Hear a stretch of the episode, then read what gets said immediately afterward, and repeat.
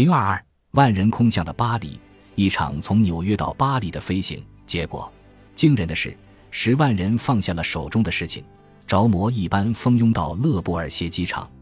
林德伯格一个人从长岛沿航线飞到了巴黎郊外的机场，这样的成就值得额外提上一笔。通过计算确定航向，意味着他要密切关注罗盘指针、航行速度，自上次计算后又过去了多少时间，以及因漂移带来的预定航线偏差。做到这一切到底有多难？下一个月，博德的远征提供了部分参照。博德的远征队伍里，除了飞行员和副驾驶。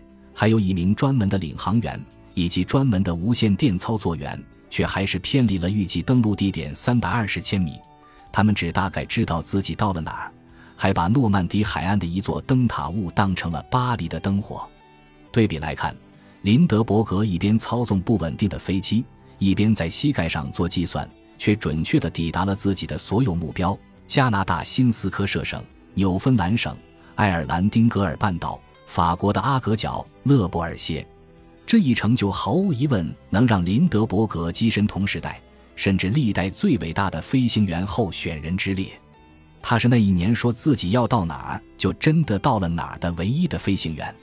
那年夏天的所有飞机，要么失败了在水面上迫降，要么就在不知所终的地方坠毁了。林德伯格似乎认为。笔直的飞到勒布尔歇机场是全世界最正常不过的事情。事实上，对他而言的确如此。林德伯格完成从法国瑟堡到巴黎的最后一站时，完全不知道自己的功成名就在规模和力度上是任何人都不曾有过的。林德伯格从没想过机场上会有多少人等着自己。他还好奇机场有没有人会讲英语。如果自己没有法国签证，会不会惹上麻烦？他的打算是，首先确保飞机安全可靠的停好，接着就发电报给母亲报平安。他猜，要是法国记者工作到很晚，现场可能会有一两次采访。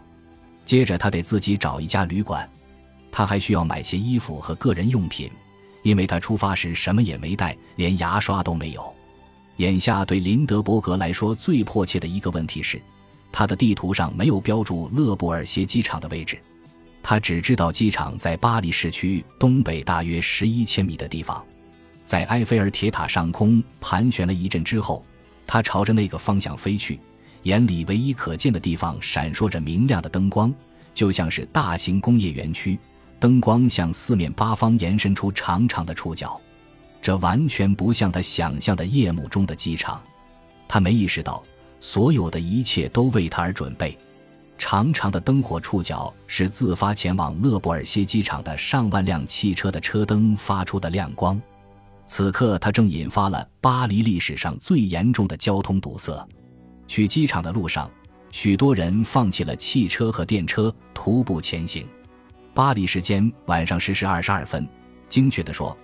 按照美国国家航空协会在林德伯格的飞机起飞前不久加装的自动记录式气压计显示，飞行三十三小时二十八分钟二十九点八秒后，圣路易斯精神号在勒布尔西机场宽阔的草坪上降落。就在那一瞬间，喜悦的电波传遍了整个地球。几分钟内，整个美国都知道它安全降落在巴黎了。数万人穿过机场，冲向林德伯格的飞机。勒布尔歇陷入了狂喜状态，用一位旁观者的话来说是：人群沸腾着，欢呼着，从四面八方冲向他。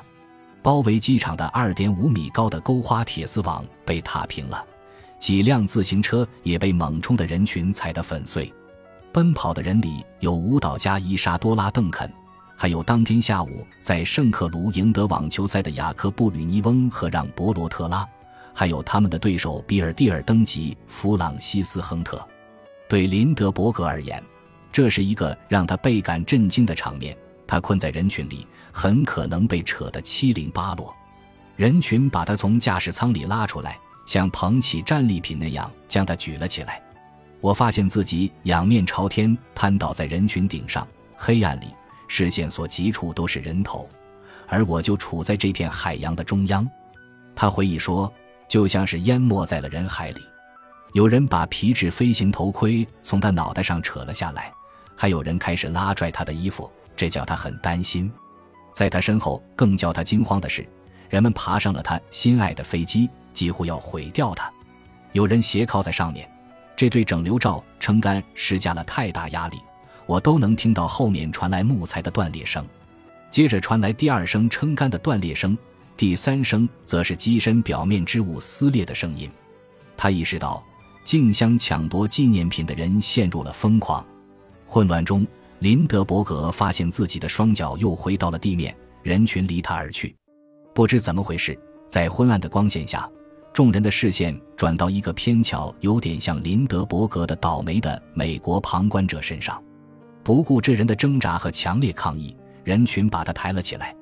几分钟后，机场指挥室的工作人员们被玻璃破碎的声音吓了一跳。这位不幸的受害者被人从窗户里扔了过来。这位可怜人瞪大眼睛，浑身破烂不堪，他的外套、皮带、领带、一只鞋子、一半的衬衣都不见了，剩下还挂在他身上的衣物也都被扯成了碎片，看起来就像是矿难的幸存者。他告诉满脸困惑的官员，自己名叫哈里·惠勒，是纽约布朗克斯区的皮货商，他来巴黎买兔皮。跟巴黎的其他人一样，在相同的冲动下来到勒布尔谢机场，可现在他只想回家。与此同时，两名法国飞行员救出了林德伯格，把他带到官方接待区。在那里，他遇到了麦伦·赫里克，还有赫里克的儿子帕梅里、女婿艾格尼斯。他们给了林德伯格几分钟的喘息时间，还宽慰他说：“飞机肯定安全。”林德伯格和赫里克用了几个小时，才穿过拥堵的街道，回到位于巴黎市中心耶拿大街的大使官邸。在大使馆，林德伯格拒绝了做体检的提议，但欣然接受了一杯牛奶、少许食物，并快速洗了个热水澡。现在距离林德伯格起飞已经六十多个小时了，但他仍答应跟聚集在住所外的记者们见面。帕梅里和里克把他们带了进来。林德伯格虽然显得很疲惫，但还是快活地跟他们聊了几分钟。他告诉记者们，他在雨夹雪和鹅毛大雪里飞了一六百一十千米，有时候他的飞行高度低至三米，有时又高达三千米。接下来，他穿着帕梅里借给他的睡裤上了床。这时是凌晨四点十五分，这位全球最出名的人闭上眼睛睡了十个小时。本集播放完毕，感谢您的收听，喜欢请订阅加关注，主页有更多精彩内容。